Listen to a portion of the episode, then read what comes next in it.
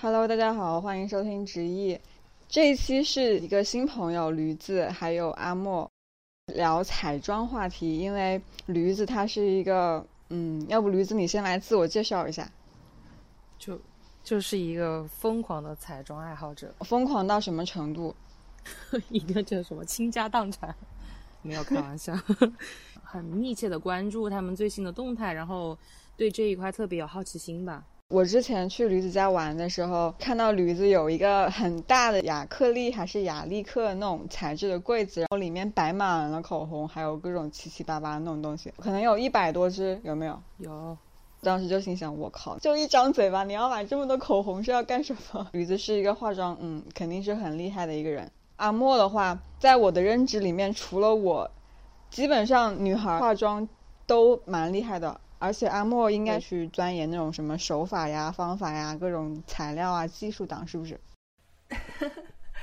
我我现在基本上只能化日常妆哎，而且因为疫情的关系，我已经很久没化。至少你们化妆是能够分出什么日常妆、非日常妆，还能分出什么什么各种场合这种东西，对吗？什么夏日什么呃樱桃妆、什么樱花妆之类的这种吧，有很多门类。烟熏妆我还能听懂。但什么夏日樱桃妆，我已经开始开始迷惑了。它是跟色系有关嘛？就是一般会迎合某一种季节的主题，或者是某某一个主呃场景，或者是某一个节日，然后呃有某一个色系，然后它开发出来的，嗯，就是或者是搭配起来比较和谐的一种妆容，然后它会给它取一个比较好听的名字，作为一个噱头吧。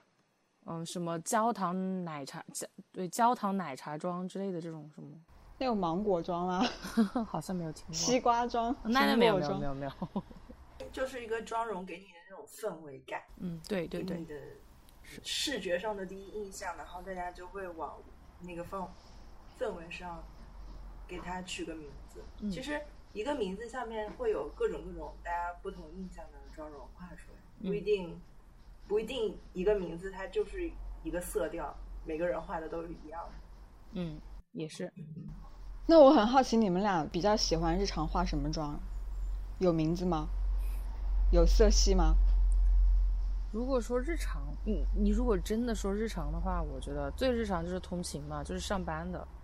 如果说上班的话，我觉得就是第一很简单，第二就是会根据我自己的五官结构找到一个比较万能的公式，然后能够比较快捷，但是又能最大呃程度上去修饰自己，又不是能。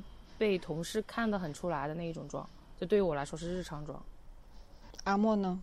呃，因为我现在是不需要通勤嘛，所以如果我现在要化妆的话，我就会画的比较有个性一点，就是颜色用的比较鲜艳活泼。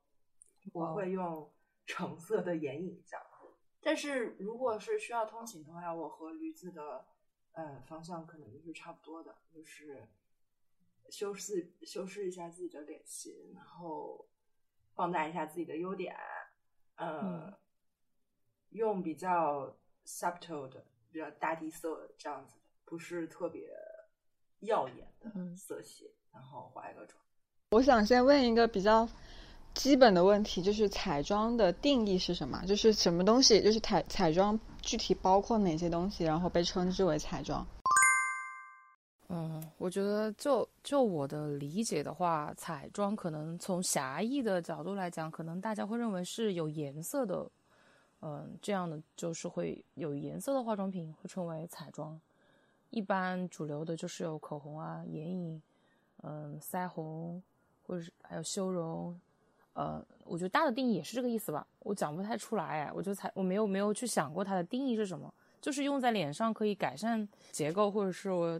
那种色彩的这样的化妆品就称为彩妆，有的会把粉底液归在彩妆里，就是大的定义里；有的会把它单独划成一个门类，叫做底妆。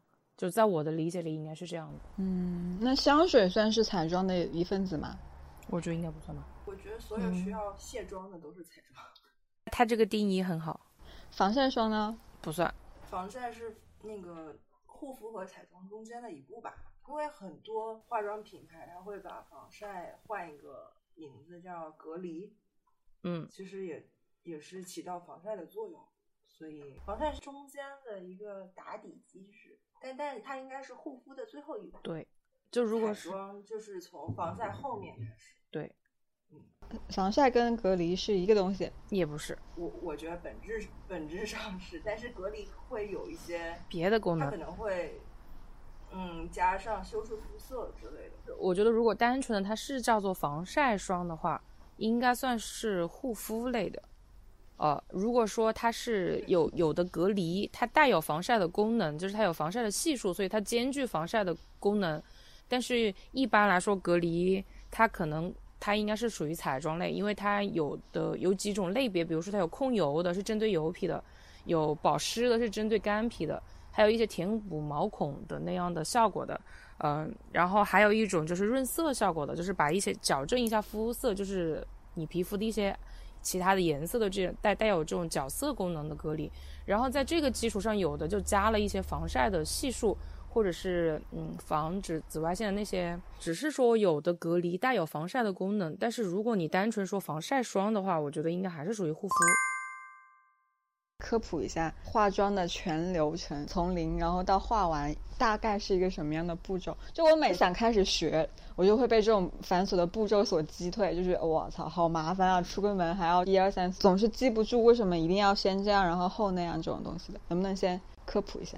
你是要简单版的还是复杂版的？相对于简单一点的吧，也不用特别的具体，就是先说一个流程，因为我比较好奇为什么一是一，二是二，不能够一变成三，三变成。一这样子，阿莫先讲吧。我觉得我讲话会比较啰嗦。哎，好像，嗯，我记得奶昔阳和婉莹录过一期节目，叫《极简化妆》。嗯，我有看过他们那。婉莹还录过一个 vlog，然后是录给奶昔阳的化妆小视频。他那个就讲的很清楚。因为第一步的话，就是你先 上防晒，这是护肤的最后一步呢。然后你你为了化妆。你要在上面上颜色，所以你先要有一个嗯比较干净的化妆底部，嗯，画布就是你你上底妆所有的粉底液这些是为了修饰你的肤色，然后呃遮盖你脸上的暗沉、肤色不均的部分，然后让整张脸的底妆底部皮肤看起来是一个色调，嗯，不管是色调偏偏白还是。色调自然，或者你想把自己画黑，也可以。嗯，所以这就是上粉底液。嗯，先是防晒霜，然后再粉底液。对，嗯。但是粉底液前面可能会有些人上隔离，我是没有上。总之，第一步是要把你自己的脸弄成一个呃比较平整的，呃色调均一的画布。那长痘痘了怎么办？然后。就会用上完粉底液会用遮瑕吧，嗯，然后点涂状的把那个你的痘痘或者斑给遮掉，这也是打底的这一步。哎，驴子，你的修容是在前还是在后？我一般会用粉状的，所以应该是在最后。我是在最后做的。如果你的修容是膏状材质的，那可能就需要在。定使用定妆粉之前，然后跟脸部的粉底液一起上掉，嗯，这样你的膏状材质的东西不会跟呃后面的粉状定妆糊在一起，嗯，所以上完底妆之后，就会先用膏状材质的修容膏、高光膏，就是也是调整你底部结构吧，面部基底的这些结构。呃，明暗对比，嗯，所以上明暗这一步就是上高光、上修容、打阴影这些，嗯，然后就给嗯整个面部定一个妆，定妆就会用到定妆粉或者定妆喷雾，现在也有一些，是吧？对，然后后面才开始嗯做一些局部的调整，就是上眉毛、上眼睛，嗯。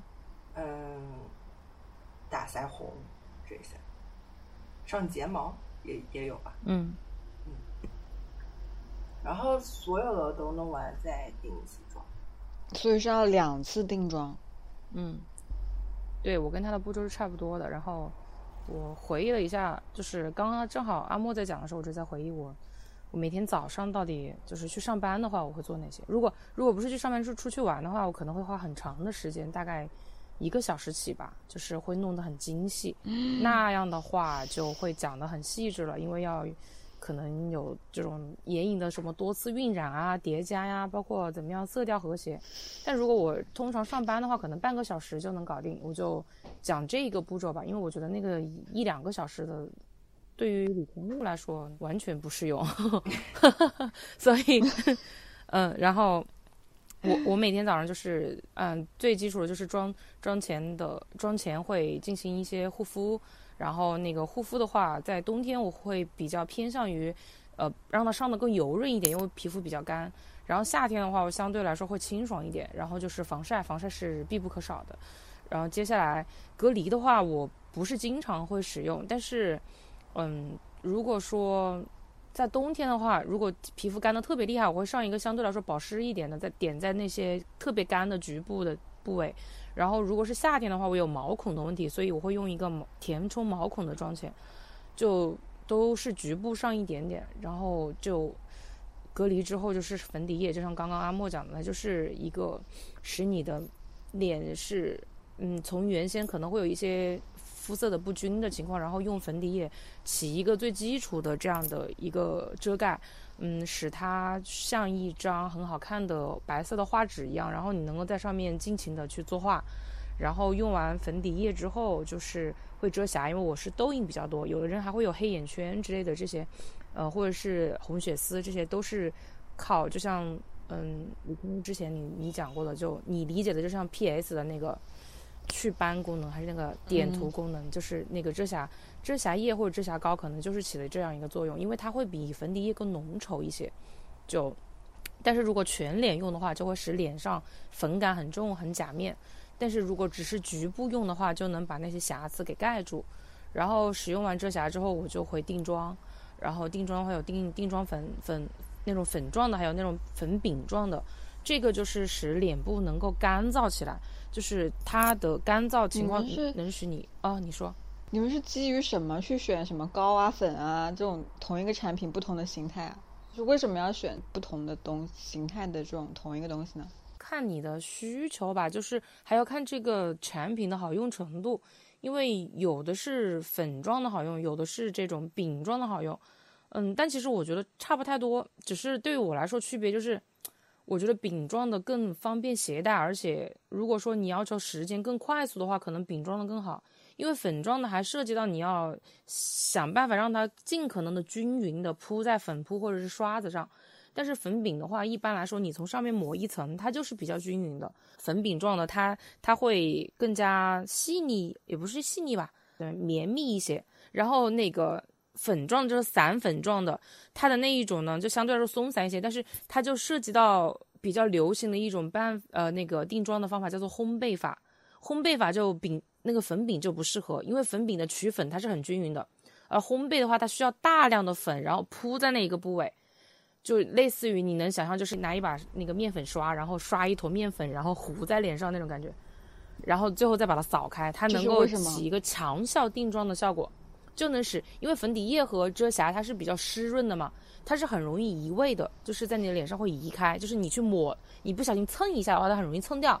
但是粉状的东西就类，嗯，它就类似于，嗯，怎么说呢？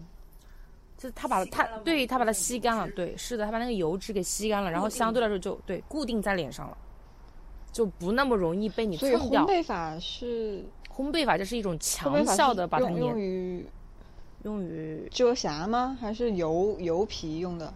嗯，对，油皮会更喜欢用烘焙法，干皮不太适合，但是也能用。烘焙法就是使那个妆更牢，就能在你脸上停留的时间，或者保持这个你刚化完的状态的时间更久的一种办法。这么说吧，坤弟，就是要看你的肤质来选择呃适合的彩妆产品。嗯，一般是越滋润的产品，它就。流动性越强，越油，定妆越好，也就是它越干燥的产品就越偏向粉质，越偏向固态。像粉底液、粉霜，粉霜就是里面粉底液里面加了更多的油脂嘛，就是变得更油润，粉霜就比粉底液更适合干皮。对，嗯 You know 嗯因为粉霜就更接近面油的那个质地，然后粉底液就嗯更接近乳液的质地，它就更清爽，就更适合皮肤更没有那么干燥的人。嗯如果你的皮肤更加的油，你就需要更多的固态物质、更多的粉状物质来吸你脸上的油，这样你可能就会更偏向使用更清爽、更固态的，也就是从粉底液再往粉饼方向来过渡。就有的非常油皮的人，他们可能就直接用粉饼上。对，你上完粉底液之后，后面的各种产品，呃，它需要用什么样的质地，就跟你前一步用的产品也有一些相关。嗯，比如说你前面用了嗯、粉底霜，还有粉底液这些比较流质的打底产品，那么你后续还可以继续的上，呃，油脂比较多的彩妆产品，比如说修容膏，因为膏状里面也有比较多的油脂嘛，嗯，还有呃腮红膏，嗯、高光高光膏，对，然后他们这些都是呃，就流动性比较强，油脂比较多，可以跟你前一步打底的那个底妆融合在一起的东西。但是你想一下，如果你前面是一坨嗯奶油，但是后面你上修容、高光这些东西的时候撒了面粉进去，这些东西就会糊在一起。是的就像嗯我们做烘焙的时候，它们就会糊在一起，可能你的彩妆就会结块儿在你脸上，效果就会不好。嗯，嗯，效果就会不好的，我理解了。烘焙法继续。我一般是不会使用烘焙法，然后就是我会定妆，定完妆之后脸上就会比较干，在比较干燥的情况下，我就觉得我这个画布已经已经打造好了，然后我就在上面开始画画了，就是先我会先画眉毛，画完眉毛之后，呃，我会用修容，然后开始修鼻子，修鼻子和眼眶的部分，因为我眼眼皮相对有有一些肿，所以我会用一些大地色或者那种深棕色的，就偏冷调的棕色，然后去修饰一下眼皮的，就是眉眼的这个结构。嗯，然后进行完这个修容之后，就看时间吧。如果有时间的话，我会稍微上一点点这种大地色系，或者是偏橘调，稍微偏橘调一点的眼影。嗯，就是扫扫在这个眼皮上，以及我会因为我的下眼眶相对来说算是我眼部的一个优势吧，就是比较宽一点。然后我会把下眼影也上，上一些下眼影会让我的眼睛放大，效果会比较好。然后做完这两步之后，我会用一个，我会贴双眼皮，然后贴双眼皮贴，然后调整眼部的这个结构，因为我是内双。然后这些就，嗯，眼部就差不多了吧。呃，有时候会画眼线，有时候不会，看也是看时间。如果时间不够就不会管了，就是把这个眼眶这一部分打造好就 OK 了。然后接下来就是腮红和修容，嗯，都是会是粉状的。我嗯，因为膏状的，我我觉得特别就是有有一些会控制不好，因为它的就像刚刚阿莫讲，它油脂会多一些，它容易移位一些。而干干燥的相对来说，我对于我来说，我就觉得会很快速，比较快速，比较好，能够很好的去掌握。之后就涂口红，然后选一个跟今天衣服比较搭的口红，然后就搞定了。近两年会有习惯再喷一层定妆喷雾，开始全上的是这种干粉类的，其实粉感会比较重。再上一层这个喷雾类的，它是带有水状和成膜剂的，然后它会使那个粉跟水融合一下之后，是更接近你皮肤本来的那种光泽度吧，就妆感会弱很多，就相就会偏向素颜一点。然后我会用一次那个定妆喷雾，也会增加它的这个妆容的持久时间。嗯，这大概就是我日常的步骤。会画脖子吗？脖子，我一或般者是发际线？发际线不会吧？因为我刘海比较长。然后脖子的话是粉底液没选对色号的时候才会要需要带脖子，就是会把它会把脖子要带一下，脖子的肤色跟脸的这个肤色能衔接的更好。但如果你粉底液的色号选的还行的话，就不会有很大的区别，我就觉得不需要。另外，我现在上那个修容的方法，就是涉及到技巧吧，我会把修容上在我这个下颌骨、下颌线以下的位置，然后因为修容的颜色肯定比你的肤色要深，就会很好的过渡你脸部的肤色和脖子的肤色，因为在这个交，他们俩的分界线的地方，你上了一层过渡色，就是修容色。对我来说是修容色，其实也是一个过渡。我就发现比较好的解决了这个脖子的问题。因为我忘记在哪里看过，就是说连发际线可以化妆。哦，对，我觉得非常的神奇。是可以涂在脑门顶上吗？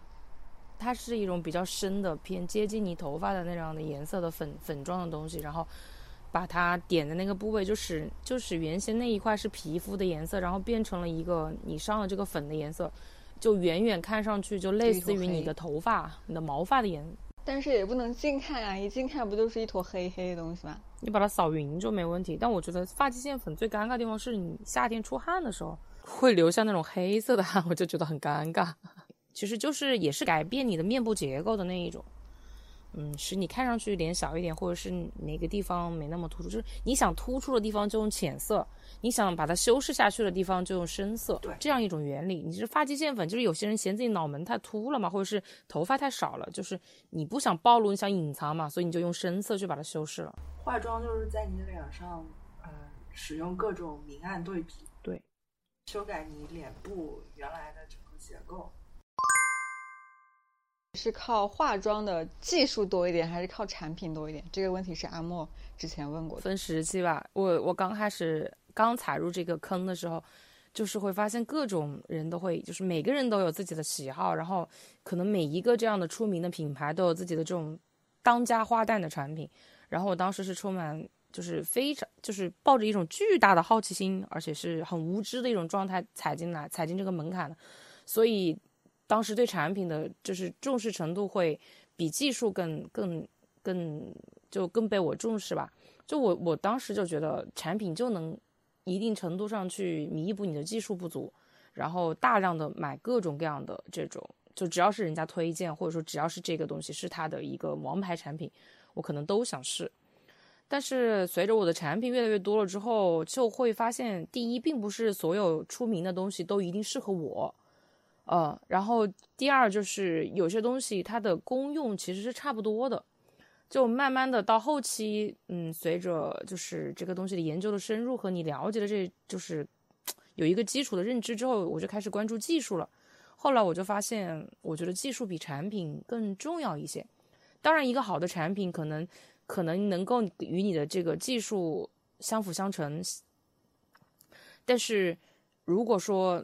你技术够好的情况下，可能一个不够好的产品也能被你的被你的那个方法给扭转回来。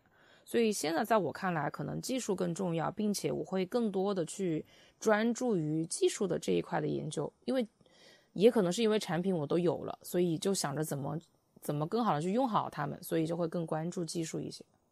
嗯，你已经升华了，到了大师级别。没有没有没有，就是那种一一个一个竹竿也能使出名剑那种感觉。No no no no no no，不是不是不是，我我还我远远没有达到那个境界。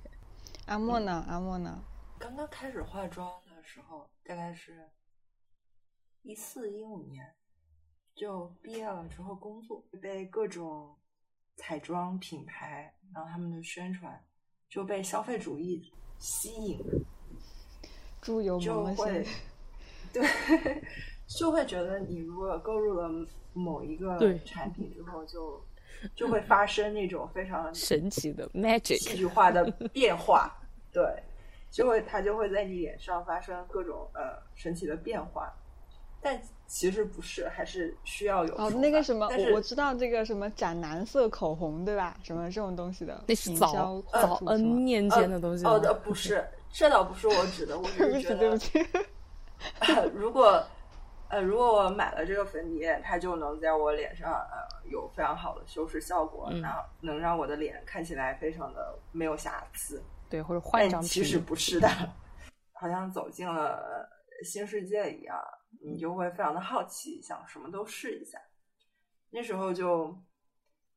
没有顾虑到自己本身肌肤的需求，或者自己是审美是什么方向，对，就你什么都想试，会大量的购入产品。那时候是有一种呃囤积癖，我也会囤非常多的，嗯嗯嗯，眼影、眼影盘，嗯，然后囤腮红和囤口红。嗯，跟驴子一样，当你了解自己肌肤的需求，还有哪一方面的审美妆容倾向是你。自己喜欢的，然后慢慢的你也摸索出自己化妆的习惯。比如说像驴子，他会觉得他可能不需要画眼影，呃，不需要画眼线呀，或者不需要哪不需要做哪一步大家都做的呃化妆步骤。嗯，你你知道了自己的习惯了之后，你就会按自己的习惯重新去配置自己的产品。对，少即是多。那就到后面你就会觉得适合自己的就行啊，我觉得是这样。就大家是从一个那种。乱花渐欲迷人眼的状态，然后慢慢到呃了解自己的需求，然后根据自己的需求来做的这个状态。但也有可能，昆汀你一开始就非常了解自己的需求，他的目目的性很强，那个非常精准而理智。有的人也很喜欢化妆，也能把妆化的很好，但是他用的产品很少。就倾向于哪一个色系或者哪一种风格，他就很确定。我买东西就不是那种很理性的那一种，而且我对颜色比较敏感嘛，就是可能有的人觉得两个口红的颜色是差不多的，但是但可能只有一个很细微的差别。但是在我这里，我就会我能觉察出它的区别在哪儿，而且我觉得我笑了。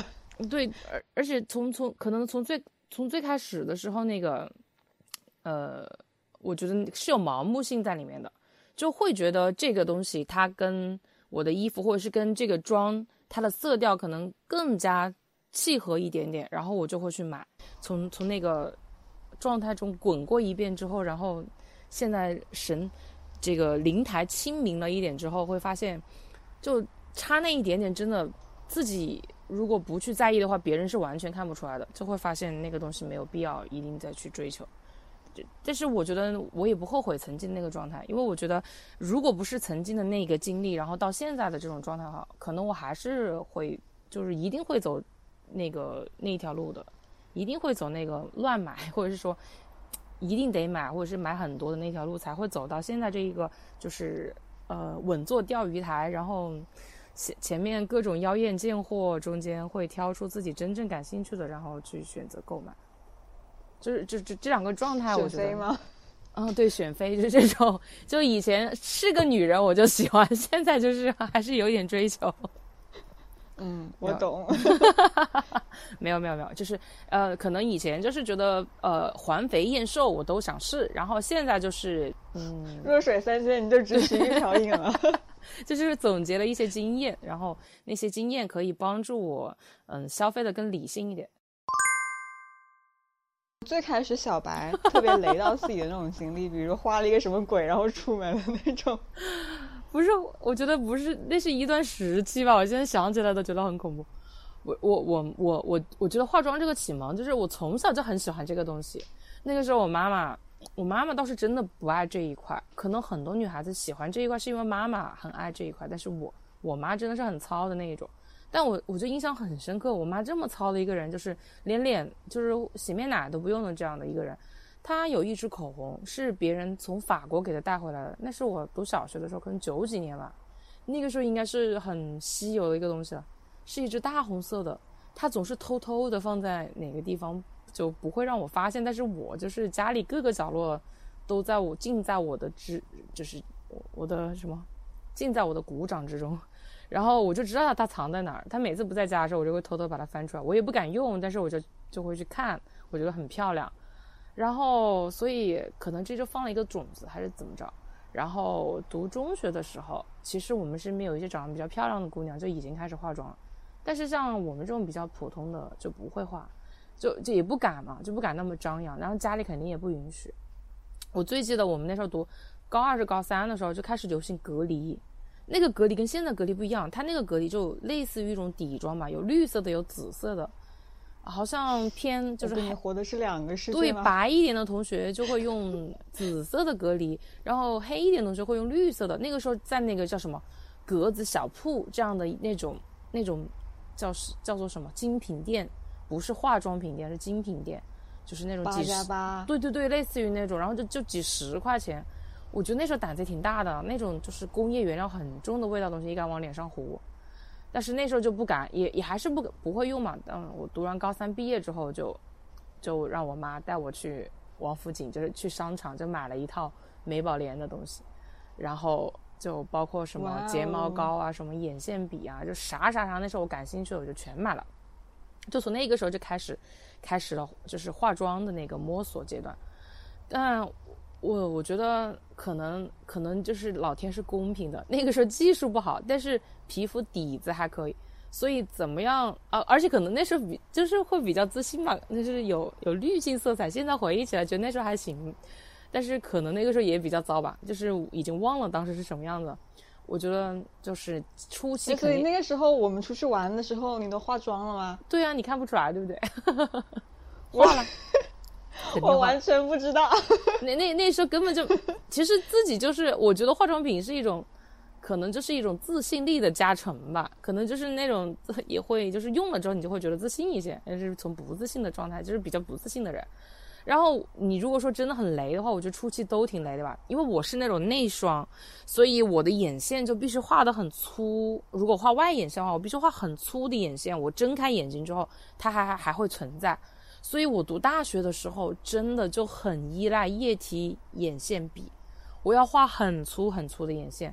但那种眼线就是闭上眼睛就跟鬼一样，你知道吗？那种黑山老妖，就是 因为你闭上眼睛就是很粗的一条黑色在你的眼皮上，但睁开挺好看的，就不能闭眼。蜡笔小新，那个时候我真的眼线应该超级粗的，应该是类似于现在眼影的面积，就是我现在会画眼影的面积去画黑色的眼线，然后现我所以。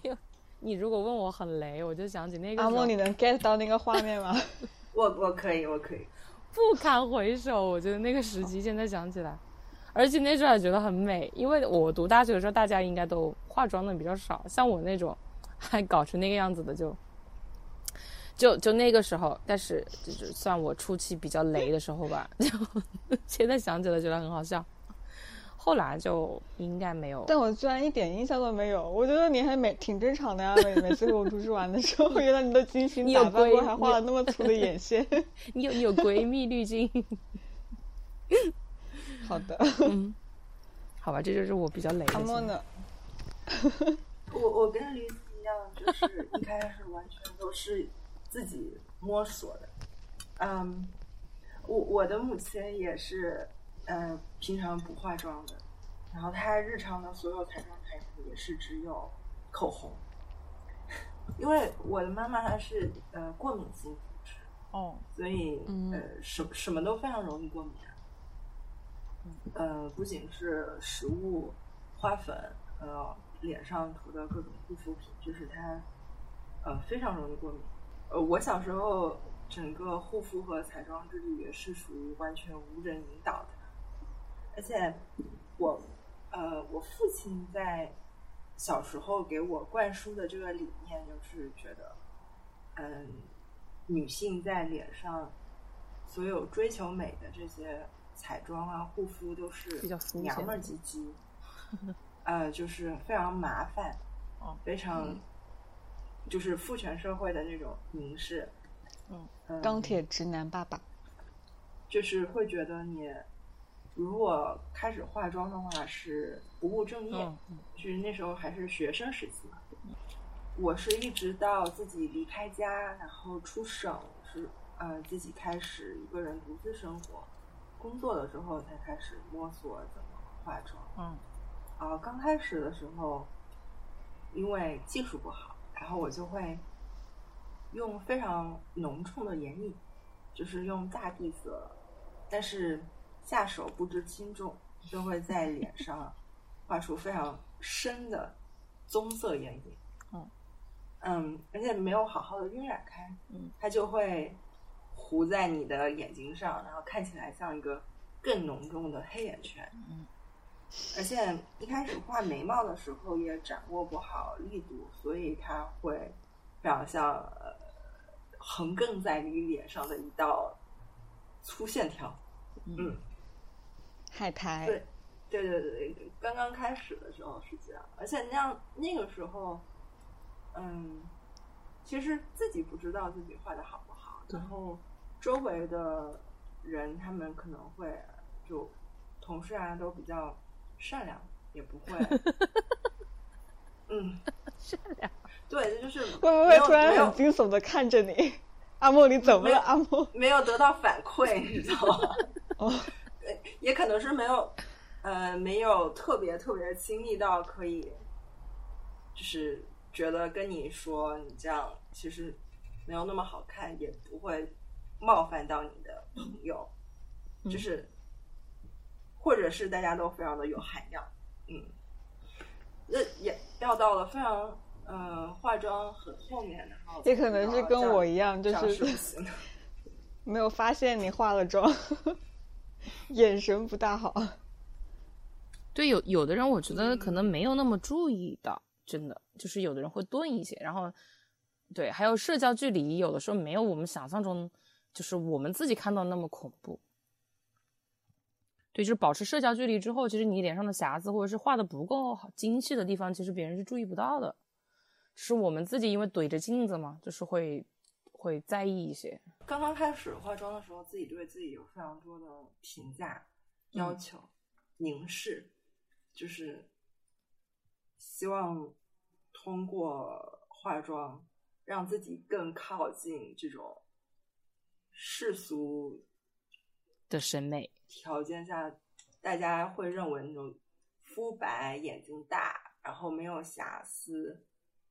这样子的审美，对，但是现在的话就会呃放松很多，嗯嗯嗯，是的。而且我一开始化妆的时候，呃，就是讨好别人的成分非常多，嗯嗯嗯，就是我想到一开始化妆都是为了别人能够喜欢我，嗯，不管是嗯刚开始。上班的时候化妆是为了看起来显得非常的专业，或者看起来显得我今天非常的精神，我有很投入工作，获得顾客的喜爱。刚开始化妆的时候也会，嗯，非常希望能够取悦到约会的对象，就是求偶心态非常重。孔雀开屏。为了让自己感觉自己强大一点，全副武装，对，就是为了给自己加分。对对，就一种非常焦虑的心态。似乎我今天不化妆的话，我就没有那么优秀了。嗯嗯嗯嗯嗯，就不能得到那么多青睐了。嗯，那种感觉。所以当时会非常的 push，就是好像你全脸是重点，但是就更不好看。就是。可能没有分寸和轻重吧。对的，就是你可以光在我的脸上就看出我那种焦虑的 想要取悦他人，就是就啥都想要的那种心态，是吗？对 对对，对 我我我知道，我这我我觉得他他他阿莫讲的这个，就让也也勾起了我我自己的一些想法。嗯，可能大学那一会儿。就因为刚进入一个新的环境，然后想要就是提升自己的，呃，就是他说的，或者是提升自己的魅力，或者是提升自己的自信。我觉得始终就是把它当成一种手段。我回忆我两就是两个阶段嘛，第一个阶段就是我刚开始入门的时候，就是就是大家都还没有开始有这种意识的时候，可能我就已经开始在研究这一个了。但是那个时候没有什么门道，第一不像现在的大学生有这么多什么国货的品牌等等。我当时唯一知道就是我我不想去那种路边的精品店买，我还是得去商场正常的柜，就是专门经营的这种专业的柜台去买。嗯，就是有这样一个意识，但是肯定比其他同龄人要早早走出几步了，因为其他人可能还没有这种意识。那个时候我回忆我两次这个阶段，第二个阶段就是我早就是大概是前年开始就是疯狂的买彩妆那两这两个阶段都源于是我体重很重的时候。就是我归纳起来的一个这样的特点。读刚读大学时候是从高三进入大一，那个时候高三因为搞想要靠外界的东西来对对对，学当时学学术的就是不是学术，就想的真的是学业的压力，然后就就胖了很多很多。那个时候大概有一百二十多斤吧。然后刚进大学的时候是挺自卑的，我就觉得可能想从这个上面去获取一个途径去改变自己。然后后来慢慢的自己通过运动啊，然后包括饮食啊，就瘦下来很多。然后就再然后就参加工作了。这一段时期我好像都不怎么焦虑，为什么呢？就就只是对自己，就是说还是会适当的去修饰自己，但是不会觉得这是一种必要的手段，因为体态那些东西都还算比较好了。嗯，包括参刚参加工作的时候，自己在工作上也比较有自信，就是他就化妆又沦为一个一个配角了，它就只是一个修饰我的一个这样的作用，但是它不是我提升自信的一个主角。然后到再然后就是我生病了，然后就用了大量的激素嘛，瞬间人又又胖的很厉害，而且当时面部是比较畸形的状态。我觉得就是那个时期开始就有非常强大的容貌焦虑，当时不知道。后来，我自己现在再去反省，当时就是其实真的是很不自信，然后就开始想要从别的途径去改变自己，因为知道当时一下子瘦不下来，而且这个体重啊和这个面部的畸形的状态可能一会儿改变不了。但是最好的办法就是可能就是化妆，再加上当时正好就彩妆的这个，包括就是消费主义的兴起吧，就在这一块上面特别的凸显，就是各种营销，就是让他们那种营销方式就是就是觉得你用了这瓶粉底液或者你用了这支口红。你就成了万人迷，你就有一个质的飞跃，或者是你想要跟这些模特，或者是想要跟这些网红一样好看吗？你就用这个东西吧。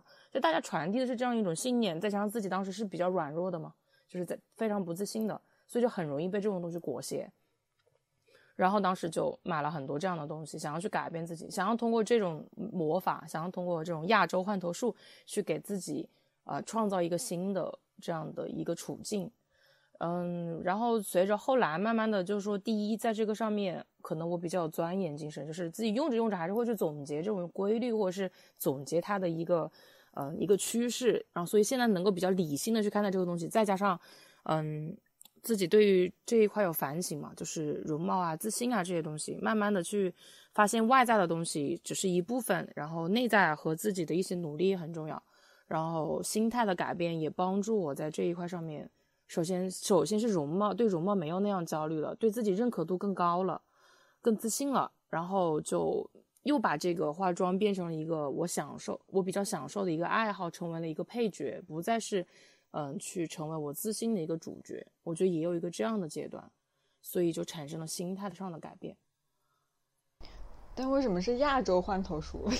非洲、欧美？没有没有没有什么所谓的非洲换头术，亚洲邪术是称为 没有，不是你因为亚洲邪术，因为欧美人他本身的骨骼条件就很好，他通过化妆去改变的部分可能是色彩比例，而对于亚洲人来说，我觉得相对来说面部比较扁平扁平一些，所以通过化妆更多的是去改变骨相，就对人的改变会更大一些，不仅是色彩上的改变，所以我觉得可能。化妆这个东西来说，在亚洲，呃，这种亚洲人的这个脸上，它的改变会更明显一些吧，就是对一个人容貌上的改变会更明显一些，所以被称为亚洲邪术。东亚女性受父权制度的女士更……哦，对对对对对对对对，这也是的，嗯，更更大吧。嗯，然后而且韩国和日本的女孩，她尤其带妆时间都会更长，对，就是社会期待会。更多就是对女性的这种你需要容貌姣好的这种社会期待更多，所以，哎，对，大家为了去去符合这样子的社会期待，就会更看重这种事情。对，所以日本跟韩国好像他们真的有一个这种妆容的传统了，而且他们对于整形啊这些东西真的就走的比中国早很多。可能我觉得跟他们的这个经社会的经济结构有关系吧，他们是这种资本主义社会，比较更加强调这个消费和生产力之间的这个这个循环。但是国人的话，我最近在看那个《父母爱情》，就是嗯，梅婷和郭涛演的，它主要是呈现的是那个六十六十年到八十年代的这一个时期嘛。我就发现当时的女性真的，第一肯定跟当时的社会环境、政治环境有关。第二就是，真的好像没有什么很重视这个脸的这样的，或者说，嗯，可能也强调初始的美，但是不强调这种修饰的美。所以那个时候的衣服啊，包括化妆几乎是不可能吧，就衣服都不是特别重视。但是韩国和日本这个就应该早早于我们很多。嗯，可能从女性地位来说，确实韩国跟日本女性的地位会比中国的这个还要低一些。然后再加上可能跟社会的政治环境和经济环境也有关系。但是我觉得我们国家比较重视化妆这一块的话，应该要从零几年之后了吧？在那之前好像真的很不强调这个，真的都很朴素哎。你所以你看，我们父母那一辈化妆的可能都少。可能有一两个这种会化妆的阿姨，都真的是已经算是很少见的那一种，对吧？就是那一定是就是不愁吃穿的阿姨才会这样，因为那个时候本来就是你你得先考虑吃饱的问题，你都都吃不饱，生存都能都是问题了，你还谈什么脸好不好看？对，然后改革开放也就在那之前，真的就何止是就是。哎，我觉得化妆那那根本就是一个天方夜谭了吧？连衣服都是非常朴素的颜色。我外婆那一代丰满，不是说你妈觉得你瘦，你奶奶、你外婆觉得你瘦，就他们总会觉得我们年轻人为什么一定要那么瘦啊？就是他们会不会觉得瘦是很好因为瘦意味着不健康，对于他们来说，因为好像只有丰满一些才说明你们家不愁吃穿嘛，这才能吃得好，这是一点。第二点就是从生育的角度来看。可能他们认为丰满一些的女性生养更容易一些，可能还是从健康的角度去考虑的。最近在看《红楼梦》嘛，老版的里面其实那些美人儿，包括宝玉，都是一个非常丰满的一个除了林黛玉以外，是吗？都是比较珠圆玉润的。对对对，他们的面部都是强调比较饱满的，不会是那种比较凹陷的。就跟现在完全不是一个调。对对，但是。可能从我私人的审美上来说，我更喜欢那一种状态。就我不是特别喜欢那种很瘦的，然后那种很……我觉得从审美的角度，就是从一种人人类的审美的角度来说，我不是特别喜欢那种很特别骨感的，就是可能还是比较古那种古代的那种审美，也也也不对吧？嗯。可是古代也有不健康审美的年代，也不能说完全是古代。嗯，对，一个循环，时尚是一个圈，男生化妆也越来越多了呀。就比如说，嗯，不管是日韩的 idol，还是我们中，不管是 J J 呃 P K P 还是 C P，就是中国的那些 idol，他们都是现在开始化妆啦，男男孩儿，嗯，就是他们也会开始在荧幕上化妆。就是这是一个潮流，而且生活当中男性开始化妆，这个这个这个是不是？对，我觉得是个好事儿。其实大大的来说是个好事儿。不管是男性能不能化妆，然后还是女性能不能不化妆，都是嗯嗯嗯，就是这种自由越多越好，大家都能选择自己化或者不化，化成什么样，就这个界限越不分明越好。对，就是把男性和女性过于的界限分明的话，其实呃，我们纵然会享受一部分的福利，但是可能带来的这种倾轧会更多一些。一八年那个 SK two 不是做了一个年度品牌宣传，然后邀请了很多女艺人，就是没有底妆拍摄海报，那个 hashtag 好像叫 Bare Skin Project，然后。当时就有请汤唯、春夏、倪妮，这类呃国内的大陆的演员，就拍海报。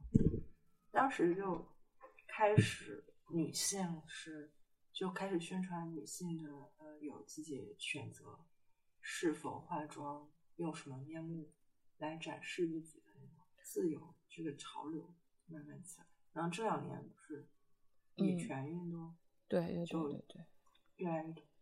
就是大家就会嗯，更多的去宣传，自由的去选择你用什么样的面目展示自己，用你更舒服自在的面目展示自己。嗯，但虽然现在的一种政治正确是，嗯，不化妆也可以，但是我觉得就是，嗯，现在不化妆的人很少，我觉得。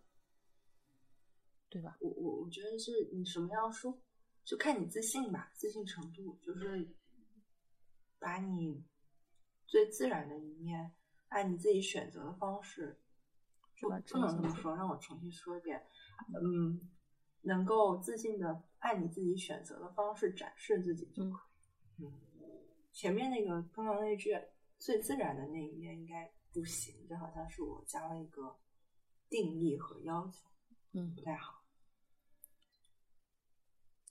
但是我但男性如果嗯如果觉得他们追求美，或者就是嗯觉得自己有这个需要，然后按照这个方向去做，那也挺好的呀。就我们原来的在整个父权社会底下，觉得女性要漂亮，男性男性不能太漂亮，嗯不然他们就就变娘了。嗯这样娘就是一个贬义的称呼。嗯嗯嗯那这样就是就是女性是一个物化的、贬义的、弱于男性的、更加肤浅的这种意象。它是一种取悦的角色嘛。对，而我觉得，像现在男性化妆跟女性化妆还是有区别吧，但是他们主要也是一种起到，他们可能更主要是起到一个修饰的作用，就比如说让面部那个更平整，或者肤色更均匀，呃，或者说唇，呃，嘴唇更加呃不那么干裂，或者滋就相对来说滋润一些，或者说色泽健康一些等等，会从这些方面去考虑。嗯，那么我觉得有一部分的女性会对男性化妆是有好感的，认为他至少不是不修边幅，但是仍旧也有一部分女性认为这是不务正业的，就是过于重视自己的外在。总之，对这个东西还是有一个过程，但是现在男性会去更注重自己的仪表，这也确实是一个呃，就是大趋势的一个这样的方向。只是我觉得现在有一个改变，就是女性啊，以前可能真的化妆是一种选择，就是可你可以选择化或者选择不化，就是至少我在读大学的时候我都能够感受得到。但是可能现在是不是也是跟这个宣传的原因还是怎么？我觉得现在好像不化妆的女性是少数，就是大家还是好像被这个潮流给裹挟了，就适当的会去修饰自己。完全不修边幅、素面朝天的女性已经越来越少了。嗯，但是这个跟我们现在发展的这一个女权的，呃，就是或者说不说女权吧，就说，嗯，真正的这种平等、互相尊重的这样的一个理念，跟跟这个理念或者跟自由，就是相对来说希望，嗯，女性的角色更加自由的这样的一个理念，好像看似是违背的，但是但是这个化妆。嗯，现在更多的女女生，我觉得化妆的出发点已经不再是为了取悦别人，或者是为了凸显自信，或者增加什么，而是为了让自己开心，或者是就是当自己拥有一部分消费能力的时候，觉得自己愿意为自己投资，我觉得是这种心态。但是确实，街上素面朝天的人也是越来越少，就包括李婷玉这样的性格也开始关注这个东西了嘛？会不会是因因为我们都相对在嗯一线城市，是因为我我我我要我要解释一下，是因为我觉得我年龄年纪来了，就是就需要我以符合一些社会期待。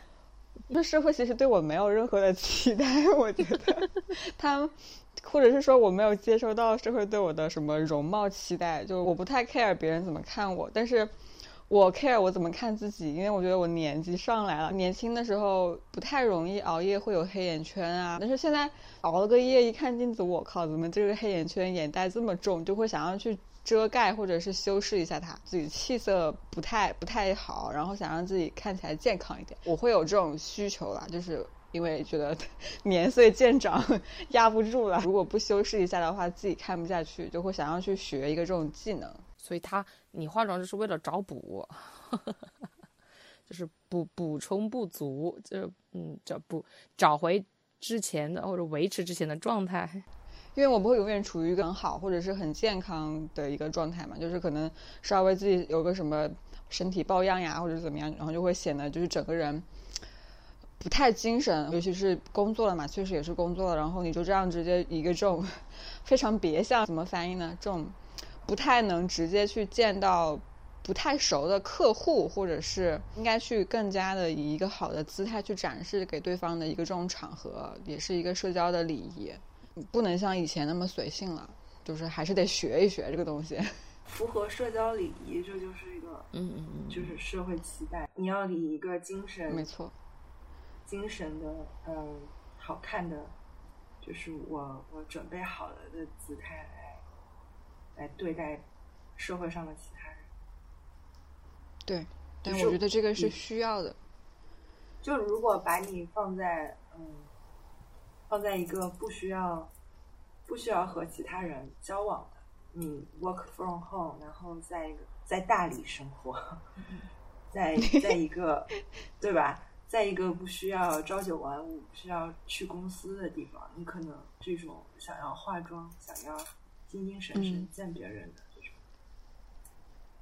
那呃那急迫感就没有没有那么强烈。对，从这个东西我我在想啊，是的如果我真的把我放在那一个环境里面，可能我还是会想要化妆，但是只是说明真的它是我的一个爱好，有时候我就不需要见人，这这就说明对，就对，这就说明是，呃，驴子是真正能从这件事情获得快乐呃享受到对对对，快乐。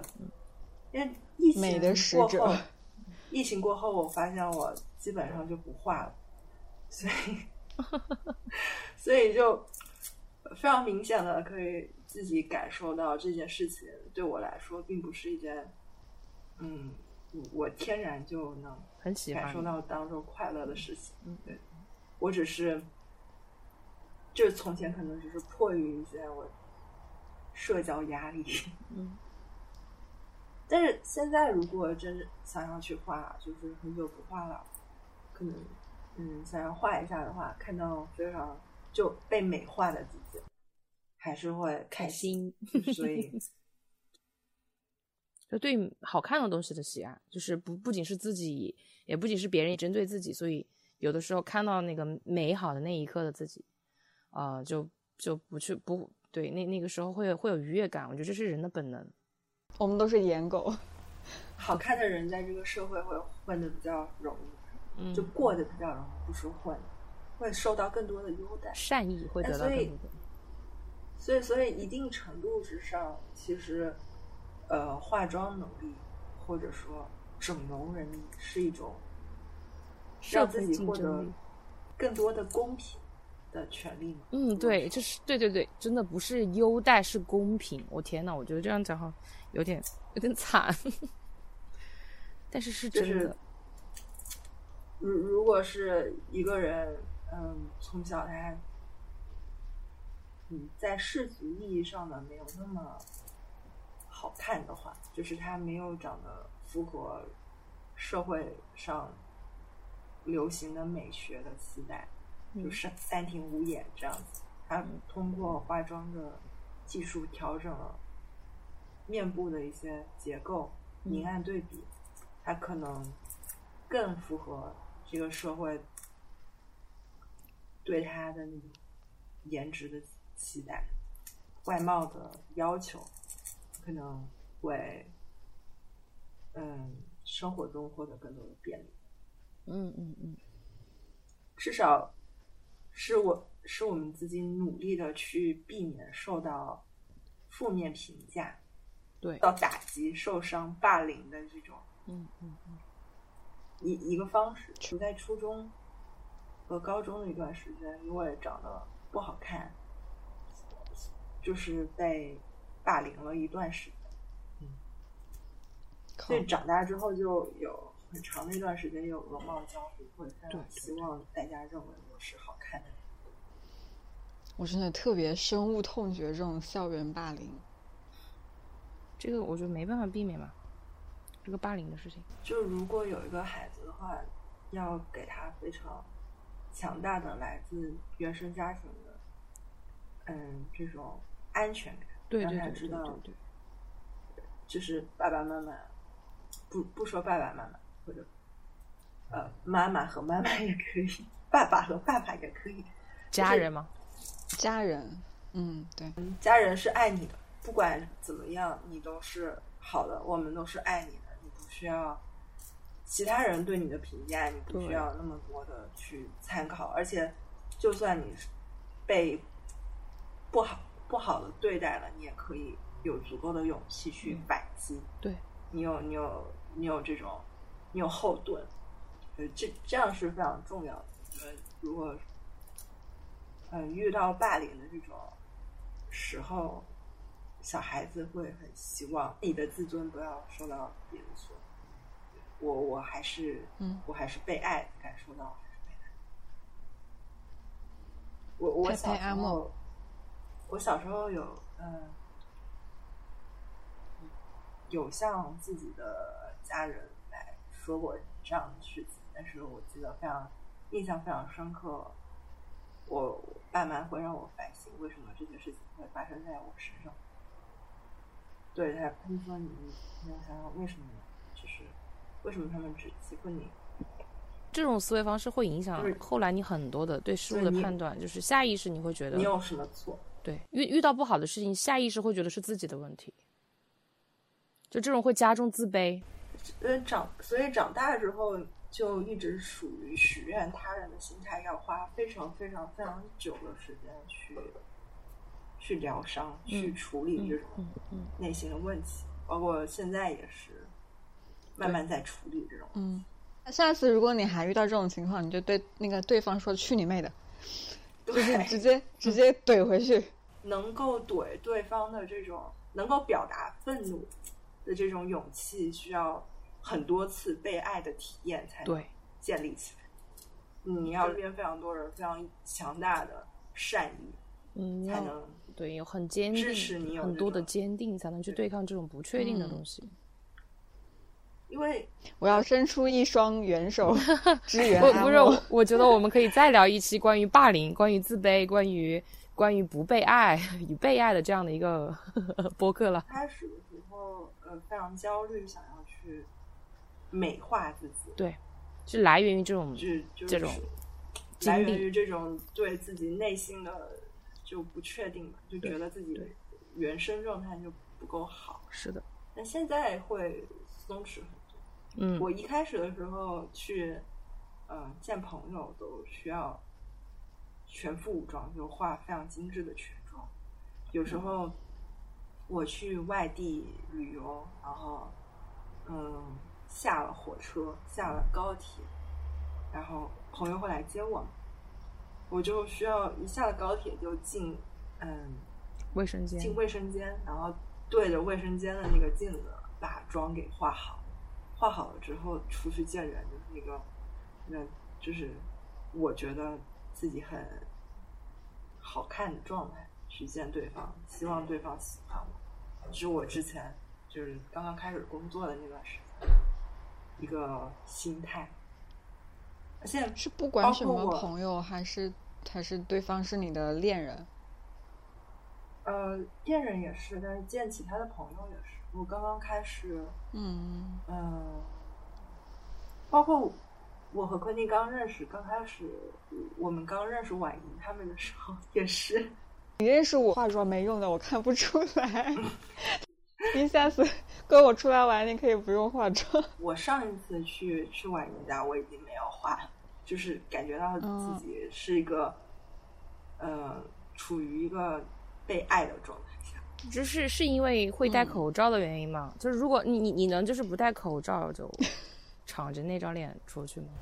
嗯，我不是我不是贬义词啊，我不是那个贬，我不是贬义的意思，就是素面朝天吧。现在我觉得我还。是现在要在非常放松的，我跟对方非常熟悉的这种状态，我知道他不会评价我，不会，可是你去的路上还是会接触很多公众啊。现在不在意了，现在会觉得就是你对我的评价对我不重要不会造成什么，对对对，就这个点我可以跟给阿莫一个假设，如果你介意别人怎么看你的，可以把眼镜取下来。我们都是近视眼，就是你如果不戴眼镜，你看不清别人在看你的时候，反正他也不在看我，反正我也不知道他们在看谁，然后就你就可以忽略他们。我觉得可能更重要是心态上吧。我是除非别人到我家来，然后，嗯，就是人家都是他跟我是非常紧密的状态，我可以接受着自己是素面朝天的状态。但是如果让我要出门面对大众的话，我就绝对心里会有包袱，我就没办法做到。哪怕是最基础的，我觉得至少就会用气垫，然后把皮肤给打个底。可能是我脸上这种，哎，我有一个问题，嗯，气垫是要往里面打气的吗？还救生圈呢。我有见过，它是那种 QQ 的东西嘛，但是它里面的气就是用用，它它是有生命寿寿命的嘛，它会它就是一气跑没了，块然后就会扔掉。它就是一块浸满了，绵对，吸了吸了很多粉底液的海绵吸。了粉底液的海绵。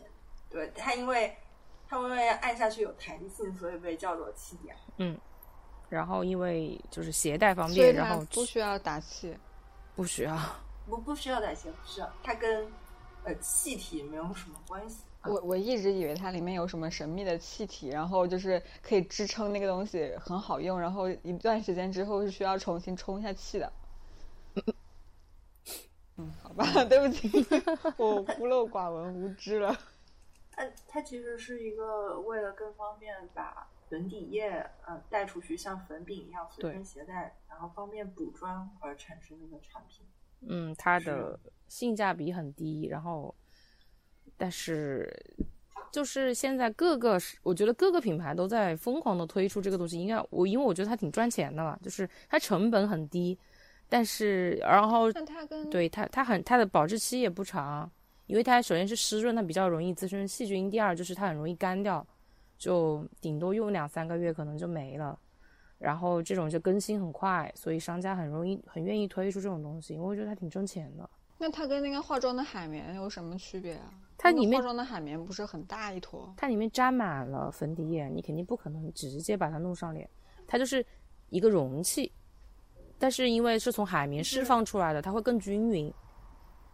就是一个泡在粉底液里面的海绵，等于叫气垫。嗯，就沾就是浸满了粉底液的一块海绵装在一个盒子里，然后用另外一种粉扑，就是跟它对应的是这种气垫粉扑，相对来说它是比较呃密实的，呃一种那种质地的，然后通过这种按压取粉的方式，它每次取的粉是比较均匀的，量不会特别多，然后相对来说用这种气垫的这种的这一种粉，它会比较呃湿润一些、油润一些，然后就上脸它。嗯，速度会更快，然后也能就你不方便把粉底液整个带出去嘛，但是这种湿湿润的这种液体状的粉饼可以叫做是，然后你可以把它放在小包包里面，然后也比较好看，主要是上妆速度比较快。我理解的它的可以做对比的就是日抛型的隐形眼镜和年抛型的隐形眼镜嘛，就是它跟那个海绵气垫和海绵之间的区别。月抛吧，也不算日抛，还月抛，哦，就就是是这一种。好。怎么说？这这产品就是为了，呃，你如果平常是喜欢用这种粉底液产品的，但是你，嗯、一整瓶的粉底液五十毫升不方便放在你日常的通勤包里面拿出去，所以它就产生，因为它是一个小盒子嘛，然后小盒子里面有可能有镜子，有一块小圆镜在盖子上，然后它有一块可以沾取下面粉底产品的小粉扑，然后在它最底层有一块吸饱了粉底液的海绵，所以你每次需要上妆的时候，只需要拿出这一个产品，可能就是你手掌手心那么大的一块，你就可以完成看着镜子，拿着粉扑沾取粉底液产品，然后在脸上上妆的这一整个过程。如果你带一瓶粉底液，你只有需要另外找一块粉扑，另外找一个装粉扑的东西，然后再另外找一块镜子，you know。那我有一个非常屌丝的想法，嗯，就是用完了再往里面挤就是粉底液吗你们就？是可以去可以去淘宝买一个那种就是小的便携的这种盒子，带一个镜子的盒子，然后就是把那个化妆的大的海绵剪一小坨，然后把自己的那种大妆的粉底液挤挤一小那种分装挤在里面，然后泡上这个海绵，然后带出去，不就是一个气垫了吗？觉得它，我觉得气垫气垫里面的那个粉底液和我们瓶装的粉底液，它那个油油啊水的这种比例肯定是不一样的，就会湿润很多。嗯，你自己挤进去的话，就整个就吃进那个海绵，它释放不出来，我觉得会太干了。而且还有一个你自己呃分装出来的粉底液产品它在空气中还是会氧化的，就是你整个菌群的控制其实是没有呃成熟产品好。对，它肯定有自己的技术壁垒，避免这些产品暴露在空气中发生呃化学反应，然后它其实上脸之后就不太好。对我这这个我可以给一个小的小的技巧或者是小的 tips，是呃就是气垫，我每一次它不是第一次用的时候，它会有呃会有一个那个膜，它是盖住那个下面的。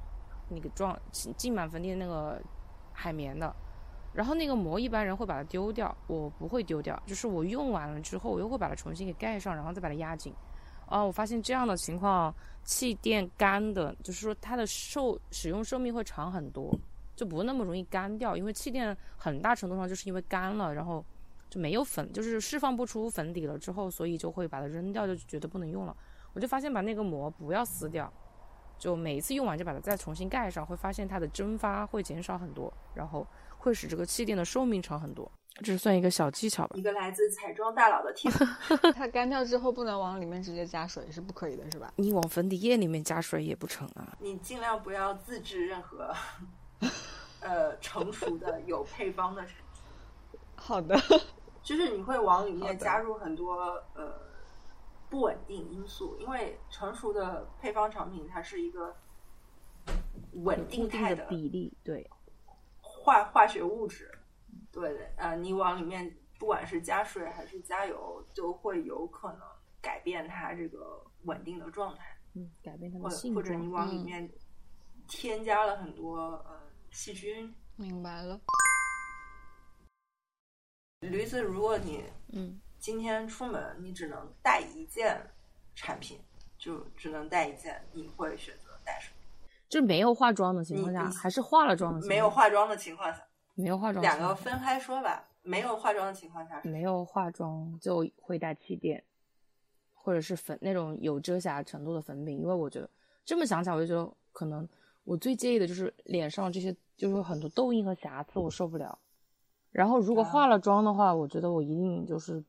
如果一定要带，就只能带一件的话，就肯定会带口红，因为我觉得已经化完妆之后，可能更重视的就是自己的这个气色。我好像都是眉笔，因为我是一个眉毛非常非常淡的人。你没有，你有刘海吗？我有刘海，但是就是我的刘海也不是能完全遮住我的眉毛，但我的眉毛原生眉毛非常淡，然后而且它只有呃一半的长度吧。哦，那每个人确实需求不一样嘛。完全没有化妆的话，我会拿一个眉笔把自己的眉毛补全。化了妆的话，我好像也还蛮 care 我的眉毛还在不在脸上。